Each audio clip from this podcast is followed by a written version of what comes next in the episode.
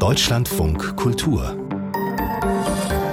Lesart mit Frank Mayer Seien Sie ganz herzlich willkommen. Wir haben hier gleich ein Gespräch für Sie, das uns alle hier in der Lesart-Redaktion sehr bewegt hat, sehr beschäftigt hat. Das ist ein Gespräch mit der britischen Autorin Maja Lasker-Wallfisch über ihr neues Buch Ich schreibe euch aus Berlin. Für das Buch hat sie Briefe geschrieben an ihre jüdischen Großeltern, die vor 80 Jahren in einem deutschen Konzentrationslager ermordet wurden. Fiktive Briefe an die Toten. It's really interesting when the letters are referred to as fictitious because they're not. Of course, I understand why the term is used, but the power of the letters is they're not fictitious. They are conversations that didn't happen. Also Maya Lasker-Wallfisch sagt, für sie seien diese Briefe eben nicht fiktiv und darin liege ihre Kraft. Es seien Unterhaltungen, die nicht stattgefunden haben. Mehr dazu gleich im Gespräch über ihr Buch Ich schreibe euch aus Berlin. Vor zwei Jahren habe ich in dieser Sendung mit Maja Lasker-Wallfisch gesprochen über ihr Buch Briefe nach Breslau. Diese Briefe nach Breslau hat sie geschrieben an ihre jüdischen Großeltern, an Edith und Alphons Lasker, die von den Nazis ermordet wurden. Auch ihre Mutter, die Holocaust-Überlebende Anita Lasker-Wallfisch, spielt eine sehr wichtige Rolle in dem Buch. Briefe nach Breslau, das Buch wurde viel besprochen, viel gelesen und jetzt gibt es ein neues Buch von Maja Lasker-Wallfisch, das an das erste anschließt. Es heißt, ich schreibe euch aus Berlin, Rückkehr in ein neues Zuhause. Maja Lasker-Wallfisch ist mit diesem neuen Buch hier zu uns gekommen und ich habe sie gefragt, Sie haben jetzt eine Wohnung in Berlin, seit zwei Jahren leben Sie in der Stadt und damit zum ersten Mal überhaupt in Deutschland. Rückkehr in ein neues Zuhause ist ja der Untertitel Ihres Buches. Sind Sie denn jetzt in Berlin zu Hause? I'm not sure that I know what it means really to feel at home anywhere.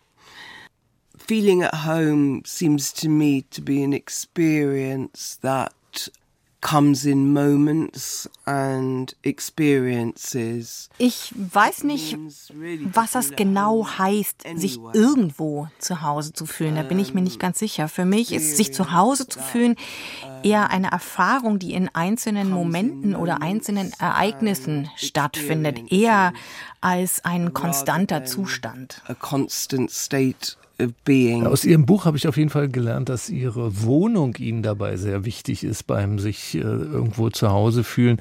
Sie beschreiben in Ihrem neuen Buch, wie Sie sich eine Wohnung suchen in Berlin, was nicht einfach ist, wie jeder weiß, der das hier versucht.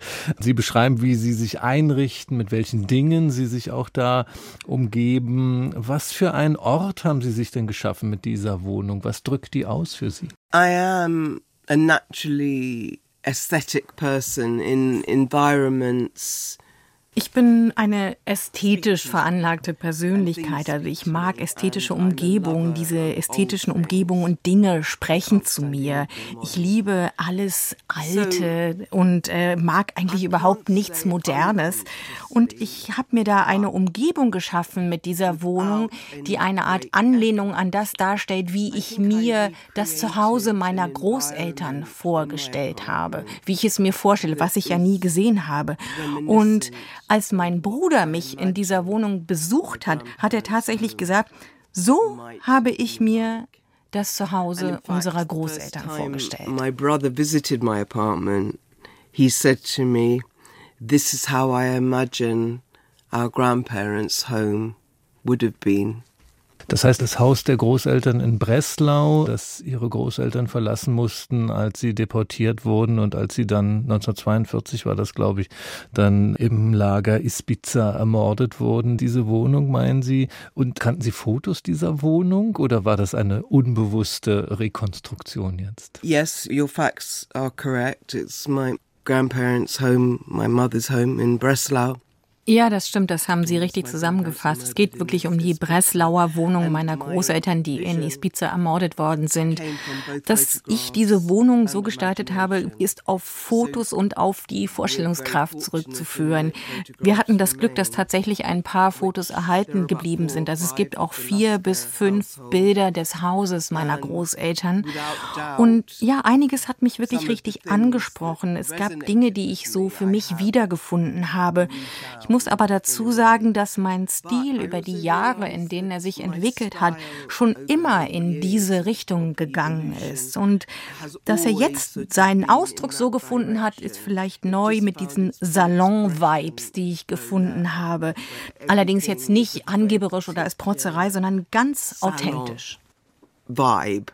Not in a pretentious way, but in an authentic way. Ihre Mutter, Anita Lasker-Wallfisch, die konnte ja nach England gehen nach dem Krieg, nachdem sie die Lager Auschwitz und Bergen-Belsen überlebt hatte. Sie selbst wurde 1958 dann in London geboren und abgesehen von einigen Unterbrechungen haben sie immer dort in England gelebt. Warum wollten Sie eigentlich jetzt 2020, also mit 62 Jahren, dann nach Berlin umziehen und zum ersten Mal überhaupt in Deutschland leben? A series of events in recent years, beginning with I think 2019 when mum, my mother spoke in the Bundestag. That was the beginning of das war eine Reihe von Ereignissen in den letzten Jahren, die dazu geführt haben. Vielleicht ungefähr seit 2019, als meine Mutter im Bundestag gesprochen hat.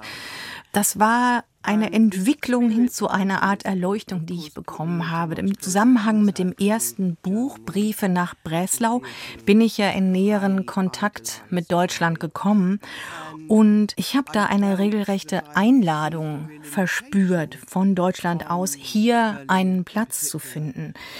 Ich habe dann entschieden, dass das der Ort ist, an dem ich sein möchte.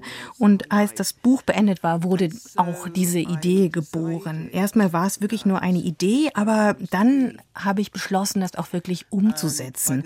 Mir war wichtig, nicht nur, dass ich ja komplett deutscher Abstammung bin, sondern dass es auch etwas gab, was mich nach vorne trieb, nämlich diese Art Einladung mich auszudrücken und hier einen Platz einzunehmen, der mir eigentlich mein Leben lang gefehlt hat. missed my whole life. Ihr Buch, also Briefe nach Breslau, Ihr erstes Buch, ist auch auf andere Weise für Sie offenbar sehr wichtig. Sie sagen in Ihrem neuen Buch jetzt, dass dieses Buch Briefe nach Breslau für Sie auch eine Art Zuhause geworden sei, ein symbolisches Zuhause, schreiben Sie da. Wie meinen Sie das? Inwiefern ist jetzt dieses Buch für Sie eine Art Zuhause geworden? The first book really represented the invitation. Ja, das erste Buch repräsentierte praktisch diese Einladung, von der ich gesprochen habe. Das ist vielleicht etwas paradox, weil ich ja nicht genau wusste, wozu ich da eingeladen war, außer eben diese unerzählte Geschichte zu erzählen. Und das birgt wiederum ein Zuhause in sich. Es ist ja die Geschichte von drei Generationen und es entstand praktisch der Raum dafür und der Wunsch danach, der diesen Ort eingenommen hat. Das ist auch symbolisch eine Einladung und das Gefühl zu wissen, ja, man will hören, was ich zu sagen habe. Aber das war nicht genug. But it wasn't enough. Jetzt sprechen Sie Ihre Großeltern ja immer an in diesem Buch. Also es sind ja buchstäblich Briefe, die Sie schreiben. Liebe Großeltern, so beginnen die Briefe immer an Ihre Großmutter und an Ihren Großvatern, die vor 80 Jahren eben ermordet wurden von Deutschen. Diese Form jetzt, diese Briefe zu schreiben, diese fiktiven Briefe, haben die für Sie ja das, das Schreiben dieser Bücher überhaupt erst möglich gemacht? Yes. It's really interesting when the letters are referred to as fictitious. Because they're not. Ja, es ist wirklich interessant für mich, wenn diese Briefe immer wieder fiktiv genannt werden, denn das sind sie nicht. Natürlich verstehe ich diese Fragestellung, das ist klar. Aber die Kraft dieser Briefe liegt eben darin, dass sie nicht fiktiv sind. Es sind Konversationen, die so nie stattgefunden haben. Denn normalerweise geht es bei einer Konversation ja in zwei Richtungen. Es gibt einen Brief, es gibt eine Antwort darauf. Aber meine Erfahrung war, dass ich durch diese Briefe direkt in Kontakt mit meinen Großeltern treten konnte. Und das meine ich jetzt nicht irgendwie schräg, komisch, esoterisch, sondern ich habe wirklich in meinem Kopf gemerkt, dass Konversation mit meinen Großeltern stattfinden konnte. Ich konnte ihnen sagen, wer ich bin, was ich tue und so weiter. Es hat sich sehr lebendig angefühlt. Und das hat mir gezeigt, was ich wollte, wie ich das Buch schreiben wollte und dass dieses Buch diese Konversation sein sollte. Lassen Sie mich noch hinzufügen, dass es sich hierbei um Konversationen handelt, bei denen es um ungelebtes Leben geht. Und das steht in direkter Verbindung zu meiner Entscheidung dazu, mein ungelebtes Leben zu leben, indem ich nach Deutschland gezogen bin. To take up my unlived life by moving to Germany. Ich schreibe euch aus Berlin Rückkehr in ein neues Zuhause, so heißt das neue Buch von Maja Lasker-Wallfisch. In diesem Buch erzählt sie von ihrem Umzug nach Berlin, nach Deutschland, also in das Land, in dem ihre jüdischen Großeltern ermordet wurden, in dem ihre Mutter die KZs Auschwitz und Bergen-Belsen überlebt hat. Sie erzählt in dem Buch auch davon, wie sie sich Berlin erschließt, wohin sie dort geht. Und das sind viele Orte, die in dieser Stadt an die Verfolgung und Ermordung der jüdischen Bevölkerung erinnern. Und ich habe sie gefragt, welcher Gedenkort ist Ihnen denn dabei besonders nahe gekommen? There are two places in particular that resonate on a profound level.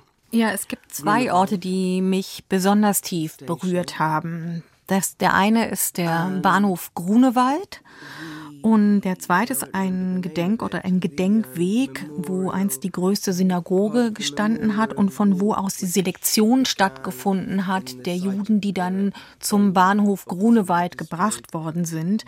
Und dort gibt es noch ein kleines Stück Schiene, ein kleines Stück Eisenbahnstrecke sozusagen, was zwischen einem kleinen Supermarkt und einem Gartencenter zu finden ist. Und man findet es wirklich nur, wenn man danach sucht, wenn man es weiß.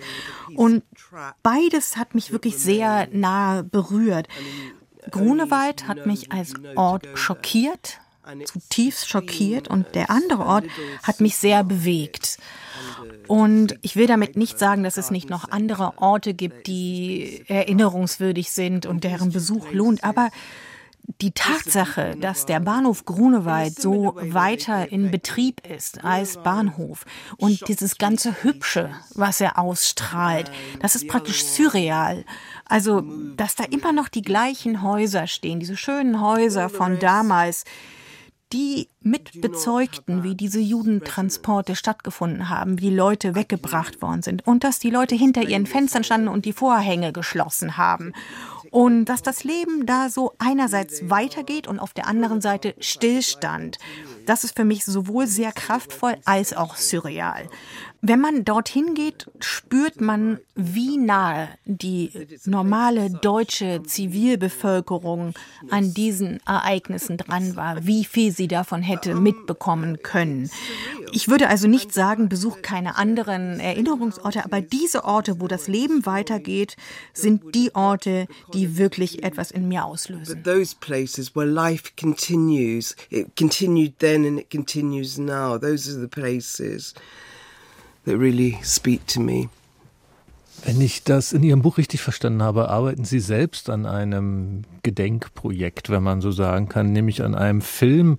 Den machen Sie gemeinsam mit einer Regisseurin und Sie haben dafür Jürgen Höss getroffen. Das ist der Sohn des Lagerkommandanten von Auschwitz, also von Rudolf Höss. Auch der Enkel Kai Höss war dabei. Sie sind mit den beiden Männern nach Auschwitz gefahren und Sie sind sogar mit den beiden zu ihrer Mutter nach London gefahren und ihre Mutter hat ihnen und dem ganzen Filmteam die Tür aufgemacht.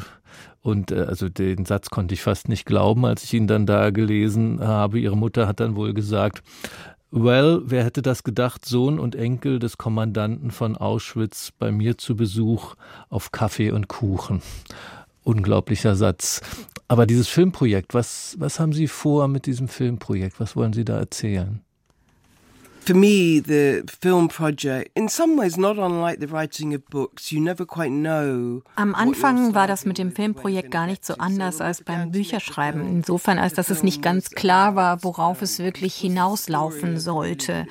Ich habe es als Gelegenheit genommen, mich dem Thema der transgenerationalen Traumata zu widmen, was ja ein sehr großes und wichtiges Thema ist, was auch kein rein jüdisches Problem ist. Es gibt dieses Problem als deutsches, als urdeutsches Trauma von Schuld und Schande und Scham.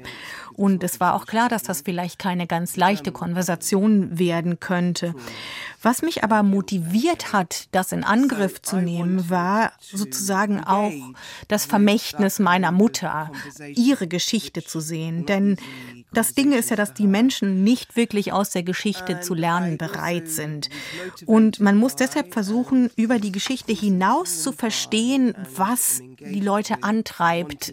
Und nach vielen Diskussionen ist es dann auch tatsächlich gelungen, Jürgen Höss und seinen Enkel Kai, der in meinem Alter ist, dazu zu bringen, mit mir dorthin zu fahren nach Auschwitz. Und ja, das bedeutete, sehr viel. Auch für mich, dass ich Aspekte von mir entdeckt habe, mit denen ich gar nicht gerechnet habe, von denen ich gar nicht geglaubt hätte, sie zu finden. Darüber hinaus zu gehen, zu versuchen, fundamentale Wahrheiten zu finden, die eigentlich unerträglich sind als Wahrheit. Aber man muss auch verstehen, dass die Verantwortung nicht bei der jüngeren Generation zu suchen ist für diese schrecklichen Ereignisse. Die Verantwortung der jüngeren Generationen besteht aber, miteinander zu reden, miteinander ins Gespräch zu kommen. Was mich wirklich bewegt hat oder ja verändert hat, war, dass meine Mutter und wer von ihr schon mal gehört hat, weiß, dass sie niemand ist, der viel spricht sich tatsächlich wirklich sehr gefreut hat darüber, dass ich das gemacht habe. Sie war sehr froh darüber, dass ich dorthin gefahren bin und dass ich mit diesen beiden zu ihr nach Hause gegangen bin, dass der Sohn des Kommandanten mit zum Kaffee und Kuchen zu ihr gekommen ist. Das ist doch wirklich was, hat sie gesagt damals. Das bedeutet nicht, dass ein Kreis geschlossen worden ist. Das ist unmöglich. Aber die Kette hat ein paar neue Glieder bekommen. I closed a circle. No, no. I haven't closed any circle. It's impossible.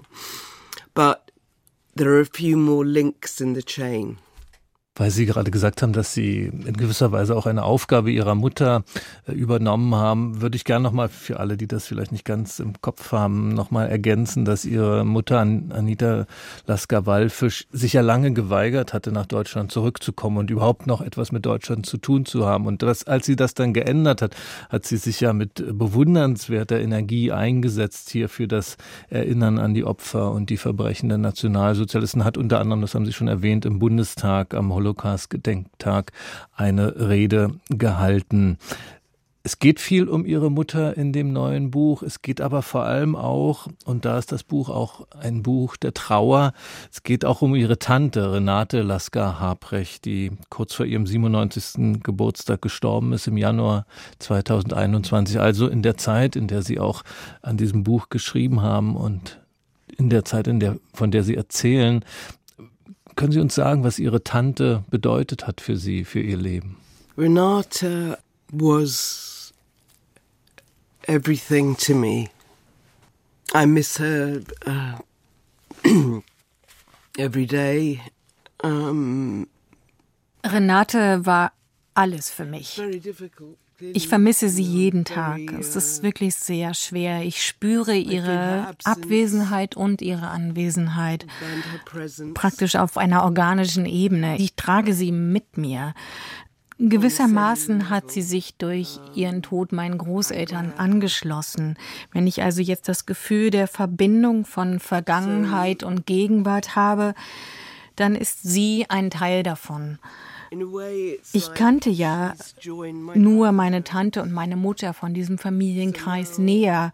Und Renate ist ein Aspekt und meine Mutter ein ganz anderer, denn sie waren so verschieden. Und darüber, dass ich diese beiden Aspekte habe, habe ich für mich feststellen können, was für eine Art Mensch meine Großmutter gewesen ist. Aber es gibt noch mehr. Renate lehrte mich auch Dinge, die ich sonst nicht gelernt hätte. Die Ästhetik und die Schönheit, die ich von ihr gelernt habe, ist auch etwas, was ich glaube, was von meiner Großmutter kommt. Und wenn sie jetzt meine Wohnung sehen würde, dann würde sie wahrscheinlich da durchgehen und begeistert nicken und sagen, sehr schön, Marjale, so hat sie mich nämlich genannt. Es hätte ihr gefallen und das ist eigentlich mit das Härteste für mich, das Schwerste, dass sie das nie sehen konnte und dass wahrscheinlich meine Mutter es auch nie zu Gesicht bekommen wird. That Renata never got to see it and I don't know if my mother will ever get to see it. That's the hardest thing. Ihre Mutter ist jetzt 97 und lebt in London. Sie schreiben ganz am Anfang des Buches, dass dieses nach Berlin umziehen sich am Anfang wie eine Liebesgeschichte angefühlt habe. Es hat aber auch schwere Komplikationen gegeben in dieser Liebesgeschichte. So wie ich es verstanden habe, waren Sie auch manchmal kurz davor, das Ganze wieder abzubrechen und vielleicht zurückzugehen. Aber am Ende, ja, Ihr Buch hat eben diesen Untertitel Ein neues Zuhause in Berlin. Und ich glaube, es waren vor allem dann auch Menschen, die Sie in Berlin getroffen haben, die Ihnen geholfen haben, hier sich auch zu Hause zu fühlen. Könnten Sie uns vielleicht zum Schluss noch von einem dieser Menschen erzählen, die für Sie hier in Berlin wichtig geworden sind? I think there were many, many, many challenges that I faced uh, in the first ich denke, es gab viele Herausforderungen in diesen ersten 18 Monaten. Es war ja schon mal eine wirklich große Entscheidung, in ein neues Land zu gehen, vor allem, wenn man kulturell so schlecht vorbereitet war. Ich habe hier zum Beispiel erst gelernt, wie deutsch meine Mutter war. Vorher wusste ich das gar nicht. Da dachte ich immer, das ist halt meine Mutter, die ist halt so. Aber dann war ich hier und ich habe gesehen, das ist Deutschland. Sie ist einfach deutsch. Ja, aber das Ankommen hier, es gab wirklich sehr viele schmerzhafte Kämpfe. Es war, hat, das hatte viel zu tun mit dem kulturellen Unterschied, einer Verletzbarkeit von mir selber und eine unbewusste Voreingenommenheit, die man vielleicht Antisemitismus nennen kann, aber vielleicht auch nicht muss. Meine Mutter war jüdisch, das war so, aber das spielte jetzt sozusagen nicht die Hauptrolle. Das ist auch bei mir so. Das ist mir wichtig, das zu sagen, denn das ist nicht mein Hauptinteresse. Es geht mir nicht darum, jetzt hier die jüdische Kultur zu erforschen oder sowas. Aber trotzdem, Marguerite Markus war, glaube ich, die Person, die hier mit am wichtigsten war an den Menschen, die ich kennengelernt habe habe. Das war die Person, die praktisch das entgegengesetzte Leben von mir gelebt hat. Wir sind gleich alt. Ihre Familie hat überlebt und ist zurückgekommen und sie ist dann in Berlin aufgewachsen. Und ich habe einen großen Einfluss gespürt durch ihre Großzügigkeit und ihre Identifikation mit dem Ort und eine, so glaube ich es zumindest, sie soll mich korrigieren, wenn das nicht stimmt, eine Dankbarkeit dafür, dass sie dort leben konnte, wo sie auch hingehörte. Ich habe ihr ja auch das Buch gewidmet. Ein bisschen ist sie so wie meine jüdische Mama hier. Sie sagt mir, was zu tun ist und ich tue es, meistens mit gutem Ergebnis. Was mich aber ein bisschen gewundert hat, ich wurde nicht in irgendwelche jüdischen Gemeinschaften, das heißt organisierte jüdische Gemeinschaften eingeladen. Also ich denke schon, dass einige, nicht alle, aber einige wissen, dass ich hier bin, aber bis jetzt kam da noch nichts. Das heißt also, es ist klar, nur weil ich jüdisch bin, bedeutet das nicht, dass ich jetzt eine Einladung erhalten werde. So läuft's nicht. Don't make assumptions about just because you're Jewish, you're going to kind of have an open invitation. Mm, doesn't work like that. Ich schreibe euch aus Berlin Rückkehren ein neues Zuhause, so heißt das neue Buch von Maya Lasker-Wallfisch. Recherchiert und aus dem Englischen übersetzt wurde das von Bernadette Konrad. Erschienen ist es im Inselverlag und ich danke Ihnen sehr, sehr herzlich, dass Sie zu uns gekommen sind, dass Sie die Geduld hatten für meine vielen Fragen und dass Sie uns so offen erzählt haben von sich. Vielen Dank. Dankeschön. Und vielen Dank an Marei Amir, die unser Gespräch hier wieder bestens übersetzt hat. Adventskalender. Ich bin Tanja Lieske und ich arbeite als Moderatorin und Rezensentin für die Sendung Büchermarkt. Ich verschenke ein Buch, das für mich viele Erinnerungen wachruft. Nach der Wende war ich nämlich eine Weile als Journalistin im Oderbruch unterwegs und habe von dort Artikel für eine Berliner Zeitung geschrieben. Und genau dort im Oderbruch spielt der neue Roman von Jochen Schmidt. Flocks heißt dieses Buch. Der Erzähler des Romans fährt zum letzten Mal an einen ganz besonderen Ort, nämlich in ein Haus, in dem er als Kind viel Zeit verbracht hat. Jetzt sind die Eigentümer, Herr und Frau Tazit, verstorben. Trotzdem versteht man schnell, dass sie und ihr Haus etwas ganz Besonderes waren. Ein wenig baufällig und durchlässig ist dieses Haus heute noch, nicht nur für Regentropfen oder die Marder im Dachstuhl, sondern auch für die vielen skurrilen Menschen, die hier ein- und ausgegangen sind. Diese Sommer- und Wintergäste der Tazits haben dann ihre ganz eigenen Erinnerungen mitgebracht, die sich über die des Erzählers legen. So entstehen wahre Vergangenheitsschichten. Man liest von den späten und mittleren Jahrzehnten der DDR, vom Ende des Zweiten Weltkriegs, sogar noch davon, dass naturliebende Wandervögel im Garten der Taziz einen Reigen hüpften. Jochen Schmidt, er wurde 1970 in der DDR geboren, erzählt das alles mit viel Sinn für Skurriles und Abgründiges. Sein langsames an Marcel Proust geschultes Erzähltempo beschwört viele sprechende Details herauf. Auch die Oder selbst, der Fluss, scheint sich zu erinnern. Etwa an den kauzigen Fährmann, der der erste war, den die Russen 1945 erschossen haben.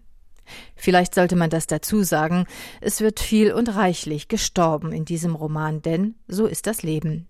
Dieses Buch ist nichts für allzu zarte Naturen. Ich schenke es meinem Freund Thomas. Thomas war mein Chef damals, als ich im Oderbruch geschrieben habe. Thomas hat heute mehr Zeit zum Lesen und er mag den ostdeutschen Lyriker Johannes Bobrowski, deshalb passt das bestimmt. Und ganz sicher führt auch ihn dieses Buch zurück in jene aufregende Zeit, in der man sein eigenes Land ganz neu entdecken konnte. Tanja Lieske verschenkt den Roman Flocks von Jochen Schmidt. Der ist im CH Beck Verlag erschienen mit 480 Seiten. 25 Euro ist der Preis. Deutschlandfunk Kultur Buchkritik es wird jetzt abenteuerlich, unheimlich und düster hier bei uns, denn wir reden über einen der dunkelsten Romane der Geschichte. Der liegt jetzt in einer neuen Übersetzung vor, nämlich der Roman Arthur Gordon Pym, Pyms Abenteuer von Edgar Allan Poe. Andreas Nohl hat dieses Buch neu übersetzt, ein Nachwort und Anmerkungen dazu geschrieben und unser Kritiker Maximilian Mengeringhaus hat all das gelesen. Guten Tag, willkommen. Schönen guten Tag. Ist das zuerst mal die Frage, ist das denn gut neu übersetzt? Lohnt sich diese neue deutsche Fassung? Ich würde sogar sagen, es ist hervorragend übersetzt, denn es ist zugleich präzise und auch anregend, was den Lesefluss betrifft. Denn in erster Linie handelt es sich um eine Abenteuergeschichte.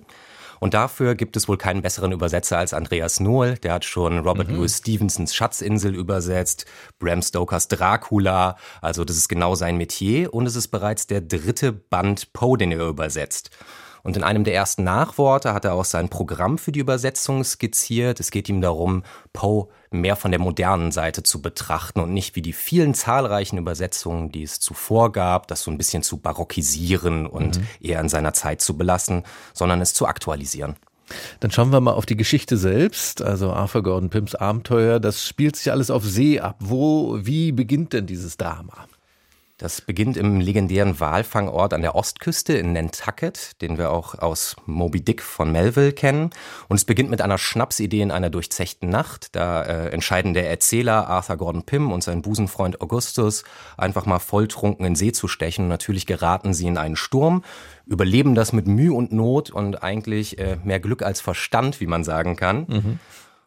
Und dennoch, obwohl das eigentlich ein ziemlich katastrophaler Trip ist, äh, leckt Pim Blut und will weiter auf See äh, aufbrechen, will aus seinen Verhältnissen anscheinend raus, die ihn so ein bisschen einengen. Und eigentlich ahnt er schon, dass es durchaus Strapazen beinhalten könnte. Er erinnert sich in seinem Bericht, Zitat, meine Zukunftsvisionen handelten von Schiffbruch und Hunger, von Tod oder Gefangenschaft bei barbarischen Horden, von einem Leben, das voll Kummer und Tränen auf einer grauen, öden Felseninsel dahinsiechte, unerreichbar in einem unbekannten Ozean. Und er wird damit recht behalten.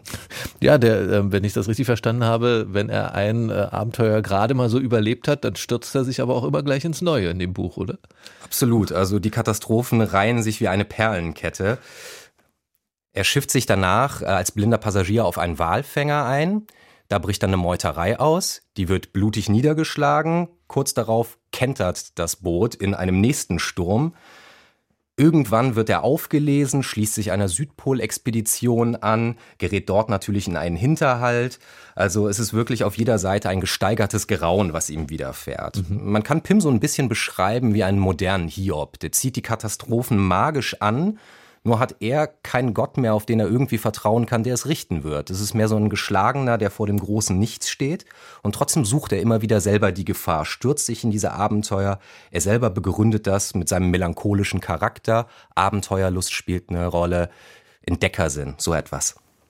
Jetzt äh, ist an dem Buch ja auch interessant, wie stark das gewirkt hat auf andere Autorinnen und Autoren in späteren Zei äh, Zeiten. Können Sie uns dazu kurz was sagen, wie, wie dieser Roman gewirkt hat? Sehr gerne. Der hat wirklich eine sehr breite Rezeptionsgeschichte erfahren. Melvilles Moby Dick habe ich schon genannt. Da sind einige Parallelen deutlich, nicht nur was den Ausgangsort Nantucket betrifft. Jules Verne hat einige Jahrzehnte später sogar eine Fortsetzung geschrieben. Als Übersetzer und Herausgeber haben sich Charles Baudelaire und Fyodor Dostoevsky an den Roman gewagt. Der Roman begründet auch mit der Figur des Arthur Gordon Pym die lange Reihe von Adoleszenzfiguren der US-Literatur. Das sieht man dann sogar bei Mark Twain, man sieht es aber auch bei Ernest Hemingway mit seinen Nick Adams Figuren, die äh, auch immer halt irgendwie mit dem Heranwachsen kämpfen und man sieht es bis in unsere Gegenwart und Moderne bei Schriftstellern wie Paul Auster oder Roberto Bolaño, die, glaube ich, bei Poe gelernt haben, was es heißt, wenn ein Buch sein Geheimnis bewahren muss. Und nicht zuletzt hat auch der Stil, die Schlankheit des Buches und die Direktheit der Sprache Schule gemacht. Arthur Gordon Pyms Abenteuer. Der Roman ist jetzt vor 184 Jahren zum ersten Mal erschienen. Sie haben schon gesagt, dass die Übersetzung die modernen Seiten hervorkehrt, haben ja auch gerade beschrieben, wie dieses Buch bis in die Gegenwart ausstrahlt. Und das gilt ja auch als ungeheuer modern, eben dieses fast 200 Jahre alte Buch. Was ist denn das Moderne oder auch das Gegenwärtige an diesem Buch für uns heute? Das ist zunächst einmal die Form, die ganzen offenen Enden, die gestreut werden, was alles in diesem Bericht zusammenkommt, der zugleich Abenteuergeschichte ist, Antibildungsroman, psychologische Studie über die chaostreibende Kraft des Alkohols, ein Reisebericht. Dann ist es der Stil, wie ich gerade bereits erwähnte, der tatsächlich so dagewesen in seiner Schlankheit etwas revolutionär Neues ist. Und es ist aber auch tatsächlich der Horror und die Gewalt, die sich in diesem Buch Bahn brechen. Das sind nicht mehr die heißen Tränen des 18. Jahrhunderts. Hier wird wirklich geschluchzt und geweint wie bei verzweifelten Kindern. Das ist eine harte, aber lohnende Lektüre, um es mit einem vielleicht überstrapazierten Wort, aber diesmal berechtigt zu sagen, es ist Weltliteratur. Der Roman Arthur Gordon Pyms Abenteuer von Edgar Allan Poe, jetzt neu übersetzt von Andreas Nohl. Nachwort und Anmerkungen des Übersetzers gibt es überdies in dieser Ausgabe, die im DTV-Verlag erschienen ist, mit 256 Seiten. 32 Euro ist der Preis. Vielen Dank an Maximilian Mengeringhaus. Gerne. Die Kriminalromane von Attica Locke, die werden in den USA sehr gefeiert. Auch bei uns kommen die sehr gut an. Ihre Texas Krimis, Bluebird und Heaven My Home, die sind beide sofort auf unsere Krimi-Bestenliste eingestiegen. Jetzt ist ein neuer Krimi von Attica Locke erschienen. Der steht in diesem Monat neu auf Platz drei unserer Bestenliste. Sonja Hartl ist Mitglied der Jury für die Krimi-Bestenliste und sie hat in diesem Buch mit dem Titel Pleasantville etwas entdeckt, das weit über die eigentliche Krimi-Handlung hinausgeht.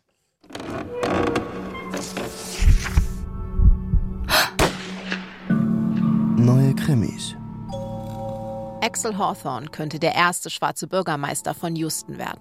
Und an dem Wahlabend wartet Alicia Nowell an einer Straßenecke in Pleasantville und verschwindet. Sie ist die dritte junge Frau innerhalb von zwei Jahren, die aus diesem Viertel verschwunden ist. Die anderen beiden wurden sechs Tage später ermordet. Und damit bleibt nicht viel Zeit, sie zu retten. Pleasantville ist der Titel und hochinteressante Handlungsort von Attica Locks Kriminalroman. Das Viertel ist Ende der 1940er Jahre entstanden und war eines der ersten, in denen Schwarze legal ein Haus besitzen durften. Es ist eine Mittelschichtsgegend, aber die Menschen sind es gewohnt, sich selbst um Dinge zu kümmern. Deshalb haben nun einige Anwohner den Anwalt Jay Porter beauftragt, mit einer Chemiefirma zu verhandeln, die das Abwasser verschmutzt. Und Jay Porter kennen wir bereits. Er hat in Attica Locks Blackwater Rising ein Ölkonzern nahezu in die Knie gezwungen. Aber seither sind 15 Jahre vergangen. Er hat immer noch nicht das Geld aus diesem Fall bekommen und vor kurzem ist seine Frau gestorben. Und er ist jetzt ausgebrannt, er ist traurig und müde und hält eigentlich nur noch seinen Kindern zuliebe durch. Doch dann weckt Alicia Knowles Verschwinden sein Interesse, zumal die Polizei schnell einen Hauptverdächtigen präsentiert, den Wahlkampfmanager von Hawthorne. Nun muss ich zugeben, dass manche Krimi-Elemente in diesem Buch recht konventionell sind. Porter müsste nicht so oft in Gefahr geraten, auch ist der Mörder ziemlich offensichtlich. Aber dieser Krimi-Plot ist auch nur ein Vorwand, denn Etika Locke erzählt in diesem politischen und wichtigen Buch, wie es zu der ideologischen Spaltung der USA gekommen ist. Das sieht man schon 1996. Die schwarze Mittelklasse bröckelt, sie glaubt weiterhin an die Errungenschaften der Bürgerrechtsära und sieht nicht, dass sich die Zeiten verändert haben. Die Republikaner hingegen haben längst erkannt, dass es für sie zukünftig in Wahlen auf jede Stimme ankommen wird und sie verändern ihre Strategien. Es wird sehr klar, wieso Konzerne und einflussreiche Menschen so lange mit so vielem durchkommen. Und dabei baut Etika Locke darauf, dass ihre Leserschaft weiß, was in Zukunft noch passieren wird sei es der Enron-Skandal oder dass George W. Bush durch eines der knappsten Wahlergebnisse in der Geschichte der USA Präsident werden wird. Und dadurch entsteht eine hochinteressante Reibung, durch die ich diesen klugen Kriminalroman kaum aus der Hand legen konnte.